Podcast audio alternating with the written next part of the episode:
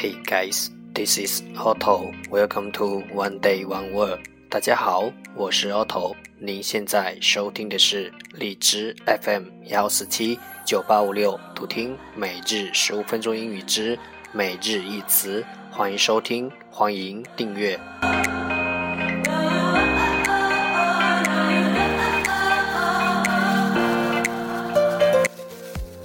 微信公众号 Otto Everyday O T T O E V E R Y D A Y，请添加，让学习英语融入生活，在途中爱上你自己。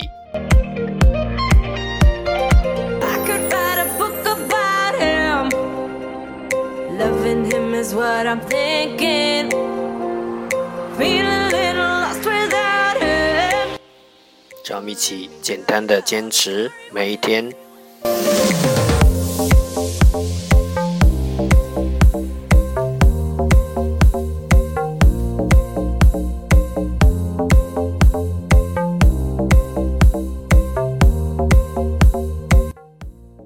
Okay, time to enjoy.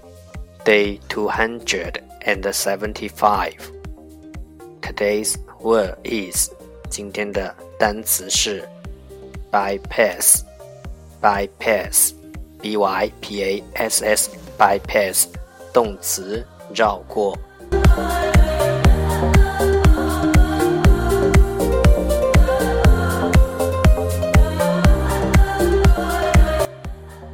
Let's take a look at its example。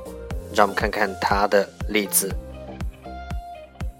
He just bypassed the maze entirely. 他直接绕过了迷宫。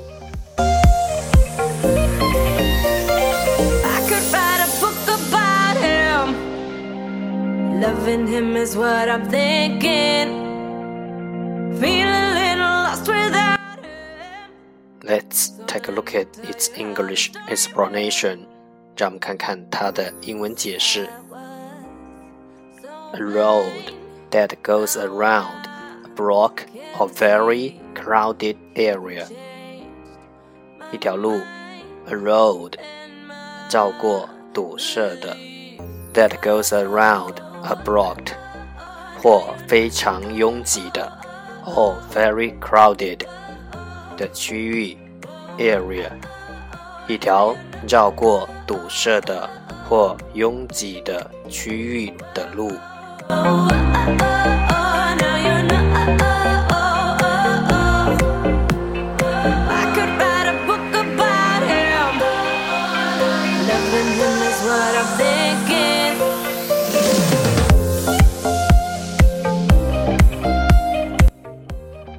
Let's take a look at its example again.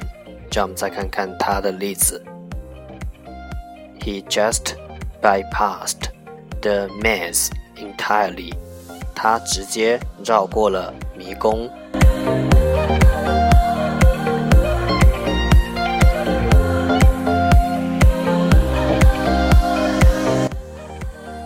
bypass bypass 动词绕过。